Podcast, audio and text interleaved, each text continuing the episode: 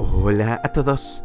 12 de julio y gracias a nuestro devocional Alimento por el Alma, hoy podrán escuchar en sus zapatos.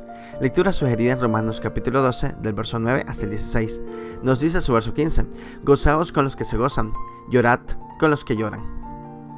Durante la pandemia del 2020, mi sobrina Marvis y algunos miembros de su familia dieron positivo y después negativo en el examen del COVID-19. Tanto la muerte de personas allegadas a ella debido al virus y el estrés de aquel momento, entre otras cosas, le alteraron los nervios presentando un cuadro incierto en su salud. Se la pasaba llorando, con miedo y alterada. Acudió a distintos médicos de diferentes especialidades, la mayoría le decía que estaba bien, salvo en algunos detalles. Todo era psicológico, ansiedad y depresión. Para muchos era incómodo verla así y estar con ella.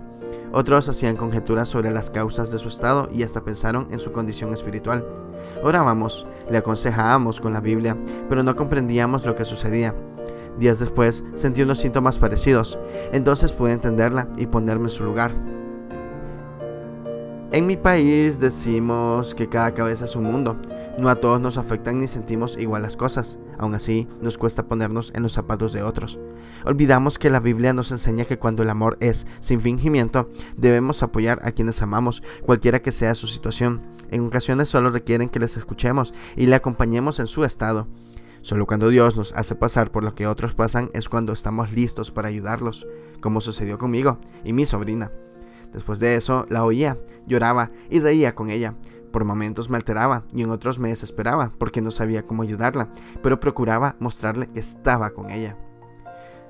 Devocional escrito por Milagrosa Escalona en Venezuela.